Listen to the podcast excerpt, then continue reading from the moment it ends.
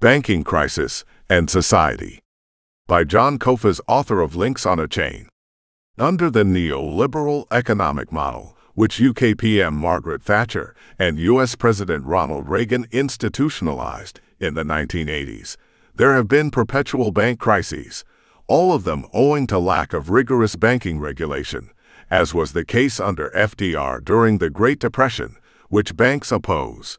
The S&L crisis of the late 1980s, lingering into the first half of the 1990s, followed by the banking real estate crisis leading to the Great Recession of 2008, and the regional banking shock of 2023 was partly symptomatic of the economy's financialization, which allowed banks a great deal of flexibility to risk loans, including cryptocurrency and startups, for a high return 10 to 28% rate.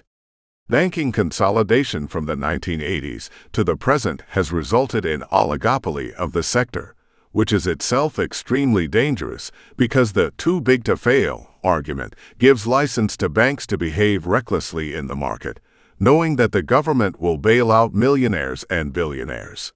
Bank executives and board members are not held accountable or treated like white-collar criminals for causing such massive disruption in the economy and society. A small-time thief stealing $100 from a local mini-mart goes to prison for several years, while the government rewards banking speculators with taxpayer money after they have caused havoc in society. In fact, the former CEO of the bankrupt SVB was photographed in his luxury home in Hawaii on the same day that the government appointed a new CEO. Meanwhile, the banking crisis disrupts the entire economy, from investors and depositors to workers whose firms must pay higher interest rates to secure credit. Oddly enough, the beneficiaries of banking crises include hedge funds making billions, Wall Street firms buying the bankrupt bank's bonds at a huge discount, and politicians who have insider information and lobby or vote on behalf of the bank bailout, as was the case with SVB and the governor of California. According to elected officials and mainstream media, the problem of the banking crises is limited to the few individuals directly involved, the bad apples theory. This is an old and rather superficial distraction from the systemic causes of a cyclical problem which produces the few bad apples. The corrupt individuals involved are symptomatic of the structural problem of neoliberalism, which is corrosive for society. Isolating these individuals and vilifying them does not solve the problem for the public that has to pay the bills for the crimes of a system-wide financialization model that repeats itself every few years. Wait a few weeks, perhaps a few months or years, and more of these people will surface.